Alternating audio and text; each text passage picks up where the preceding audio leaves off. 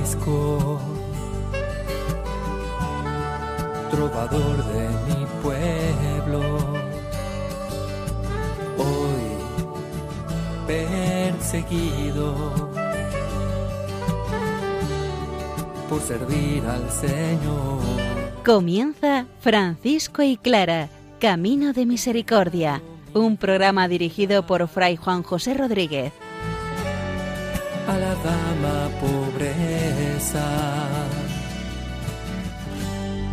Para poder estar más cerca de Dios. Yo, Clara, Un saludo fraterno de paz y bien, hermanos. San Francisco enseña a aquellos que quieren venir a la fraternidad franciscana cómo deben vivir los valores evangélicos. Clara está relatando la vida de Francisco en cuanto a su conversión.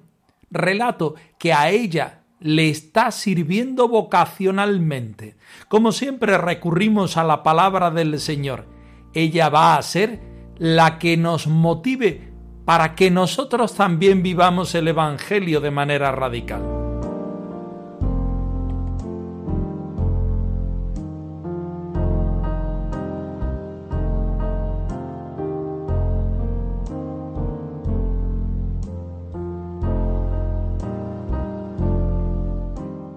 Del Evangelio según San Lucas. Jesús dijo, Las zorras tienen madriguera y los pájaros del cielo nidos, pero el Hijo del Hombre no tiene dónde reclinar la cabeza. Deja que los muertos entierren a sus muertos. Tú vete a anunciar el reino de Dios. Nadie que pone la mano en el arado y mira hacia atrás vale para el reino de Dios.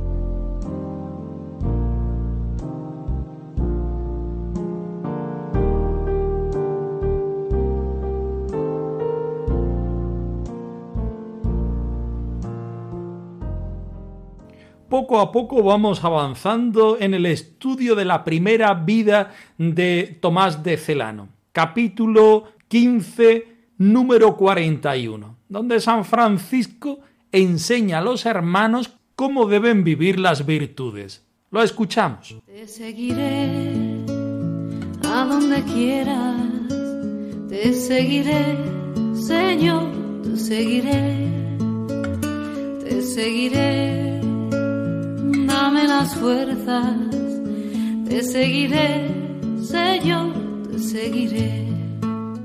Tan animosamente despreciaban lo terreno, que apenas consentían en aceptar lo necesario para la vida, y, habituados a negarse toda comodidad, no se asustaban ante las más ásperas privaciones.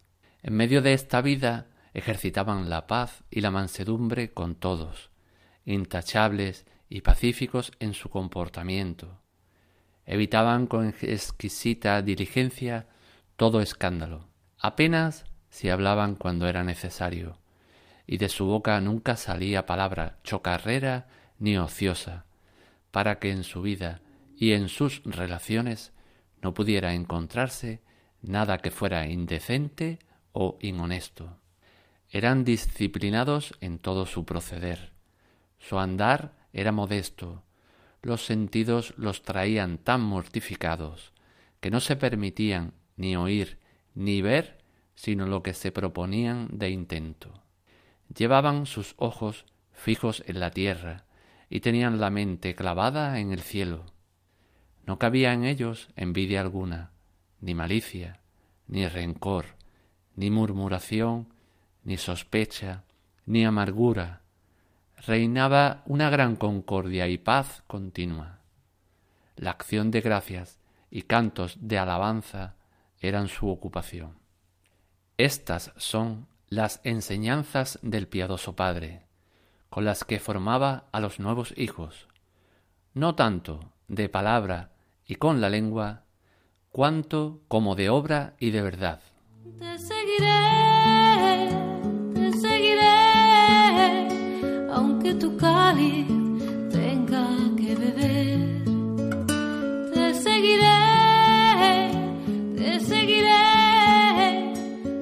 la roca que sostiene mis pies. Recurrimos en este momento al Evangelio de San Lucas, donde Jesús está llamando a sus discípulos a su seguimiento. Jesús afirma que las zorras tienen madriguera y que los pájaros del cielo tienen nidos, pero que el Hijo de Dios no tiene donde reclinar la cabeza. Al evangelista le interesa hablar de la riqueza, en este caso de la pobreza del maestro, no. Al evangelista le interesa describir cómo será la vida de los que siguen al Señor. Seguimos a un Dios que es crucificado, a un Dios que es pobre, a un Dios que vive toda su entrega derramándose por completo en su servicio hacia los demás, en su servicio al reino de Dios. Si tú quieres seguir los pasos del Señor, has de convertirte como el propio Maestro. Porque el Hijo del Hombre no tiene donde reclinar la cabeza. Podemos entender, el Hijo del Hombre está totalmente entregado al reino de Dios, a Dios mismo. Y el amor a Dios supone la renuncia de uno mismo, la renuncia de su familia, la renuncia de todo lo que el reino de Dios exige para ser proclamado, vivido y entregarse a Él. Debemos dejar atrás todas aquellas cosas que aun siendo buenas, a nosotros no nos valen para el seguimiento del Maestro. Dejad que los muertos entierren a sus muertos.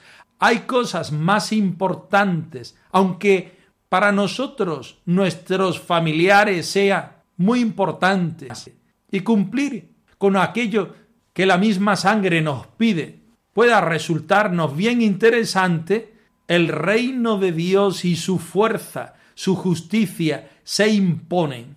Y si la fuerza de la sangre es bastante grande, la del Espíritu lo es más. Tú vete a anunciar el reino de Dios.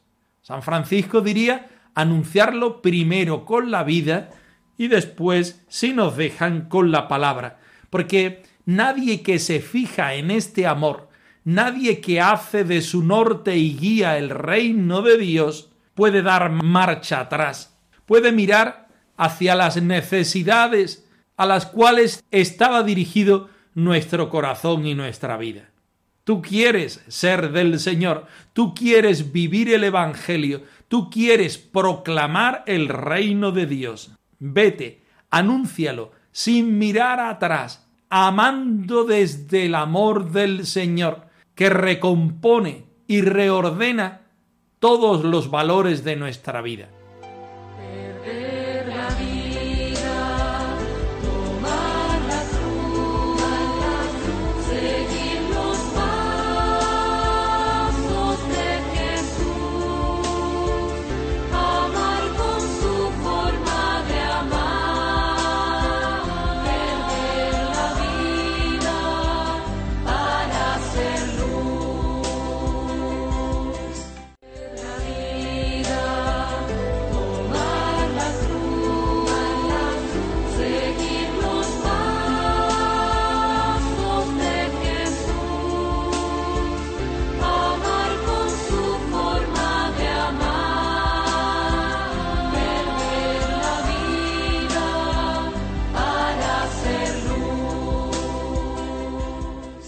Y entramos de pleno en el número 41 del capítulo 15 de la primera regla de Tomás de Celano. Debemos advertir a nuestros seguidores y escuchantes dos aspectos. El primero es que lo que nos dice aquí el biógrafo oficial de la Orden franciscana es un relato de las enseñanzas de San Francisco hacia los hermanos. Esto es lo que San Francisco quería que vivieran los hermanos, porque de hecho era lo que él mismo había vivido. Segundo aspecto a tener en cuenta, no con una realidad, sino con un ideal a vivir. Los hermanos menores, desde el principio hasta la actualidad son personas con sus virtudes y sus defectos. No podemos pensar que todos estos valores, todas estas virtudes que el biógrafo nos presenta, las vivieran totalmente. El mismo San Francisco en otros en otros de sus escritos nos va diciendo que el verdadero hermano menor es el que tiene tal virtud pronunciada en el hermano X, el que vive otra tal virtud que se refuerza en el hermano Y, etcétera, etcétera. No hay un hermano que contenga todas las virtudes él solo, sino el ideal franciscano que se vive en la fraternidad está abocado a encontrarse no solamente en un solo sujeto, en un solo hermano, sino en la fraternidad completa. Teniendo esto en cuenta y sabiendo de nuestra debilidad, acometemos este trocito y lo estudiamos. Hazme un instrumento de tu paz, donde haya odio lleve yo tu amor, haya ofensa lleve tu perdón, donde haya duda fe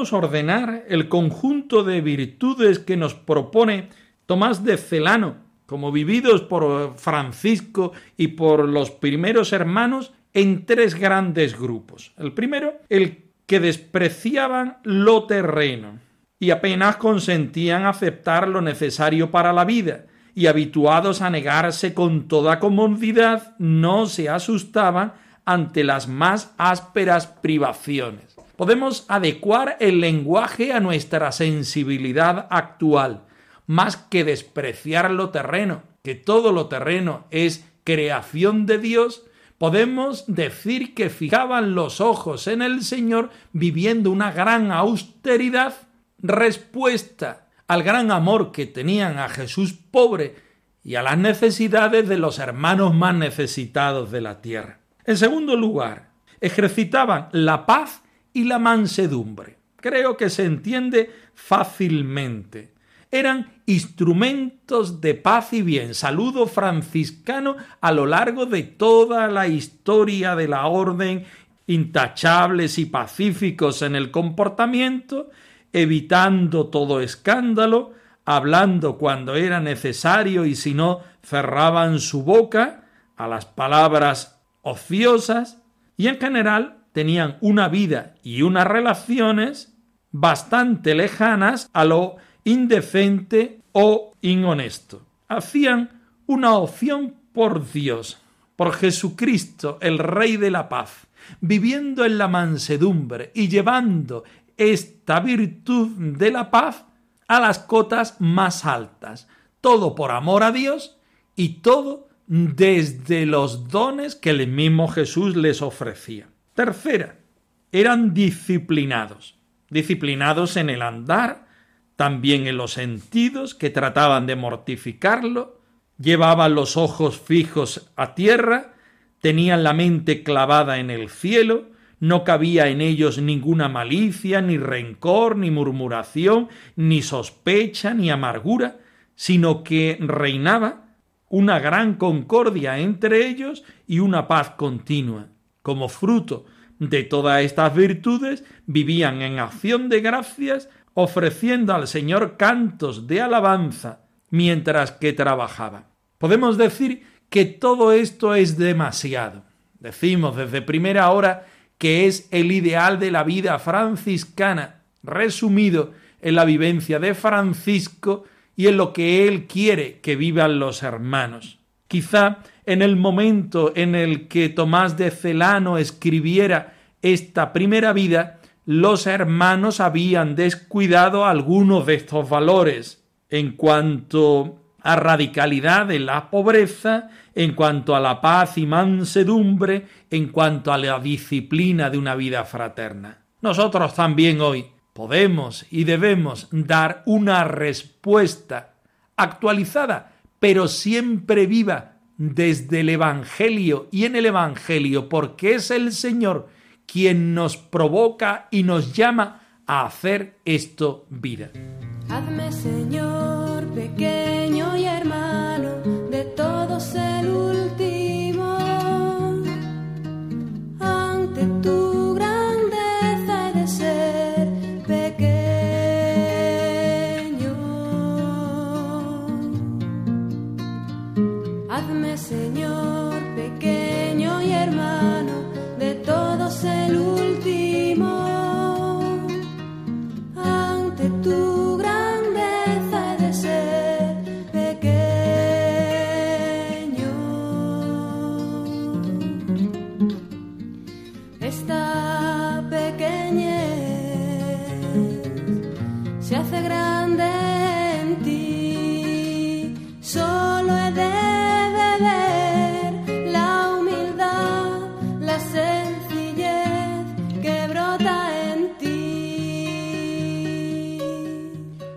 De Asís está contándonos la vida de Francisco, particularmente su desarrollo vocacional. Clara lo mira desde el prisma personal y respondiendo al Señor en su propia vocación.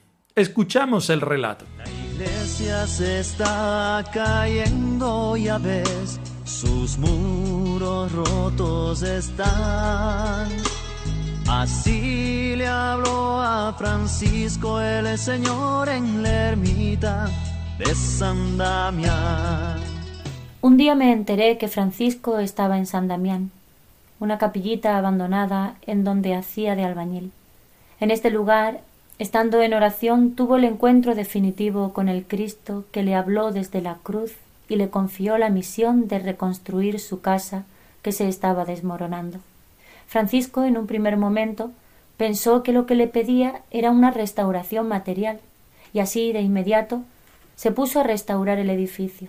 Pero después fue comprendiendo que le pedía una tarea más radical, vivir siguiendo el Evangelio. El edificio que se hundía era la iglesia, cuerpo de Cristo, y lo que se había de renovar eran las piedras vivas. Esto era únicamente posible convirtiéndose sinceramente y revitalizando la fe.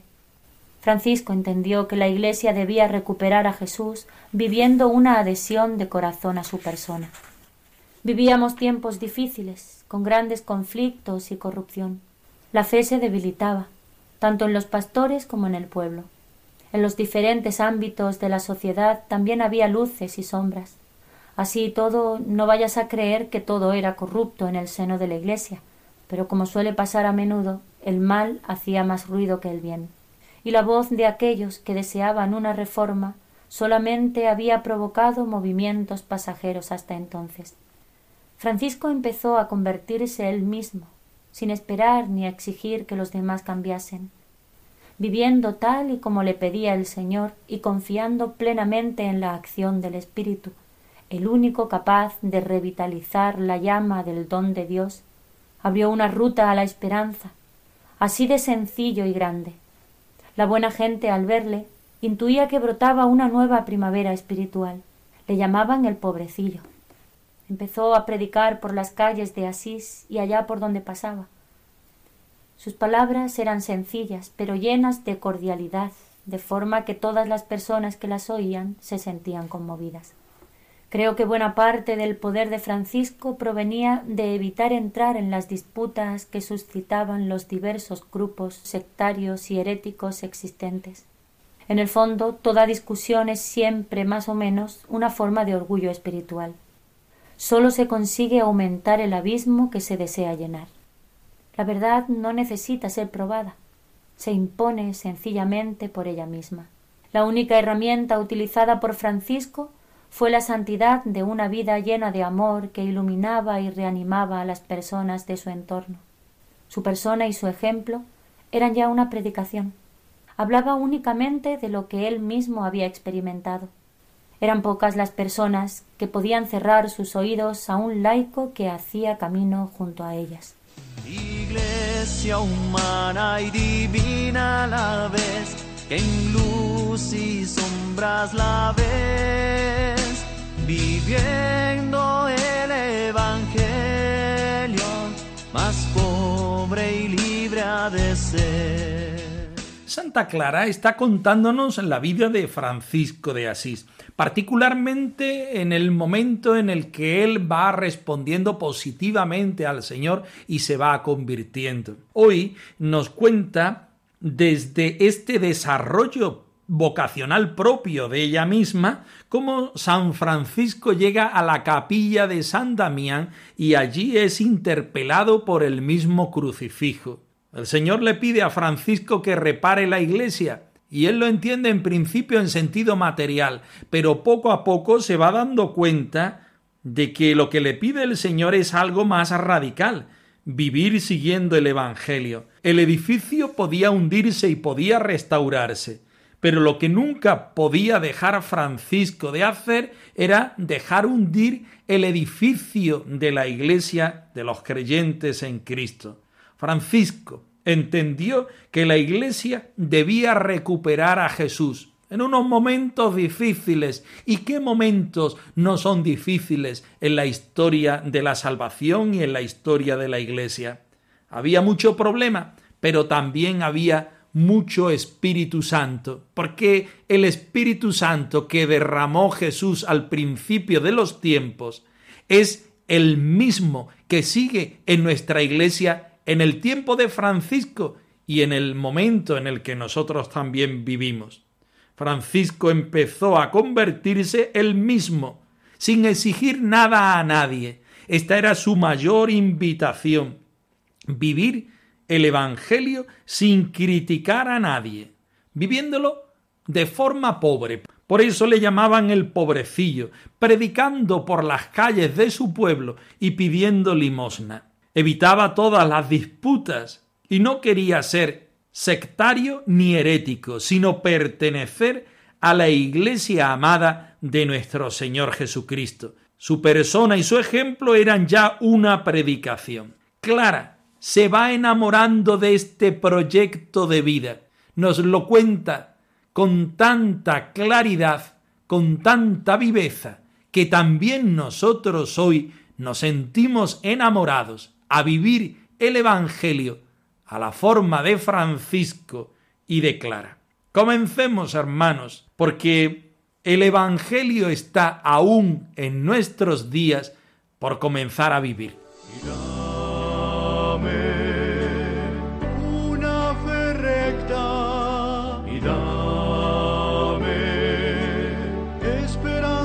Esperanza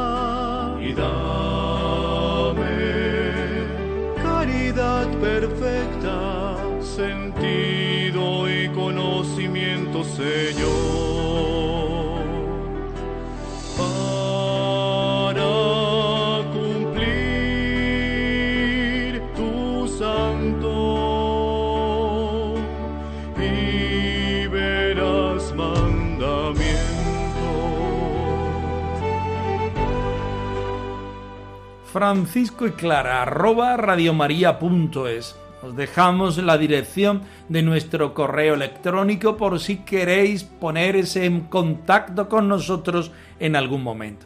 Nosotros nos despedimos, no sin antes ofreceros la bendición del Señor resucitado al más puro estilo franciscano. Que el Señor os conceda la paz y el bien, hermanos. Por servir al Señor. Han escuchado en Radio María Francisco y Clara, Camino de Misericordia, un programa dirigido por Fray Juan José Rodríguez. A la dama pobreza, para poder estar más cerca de Dios.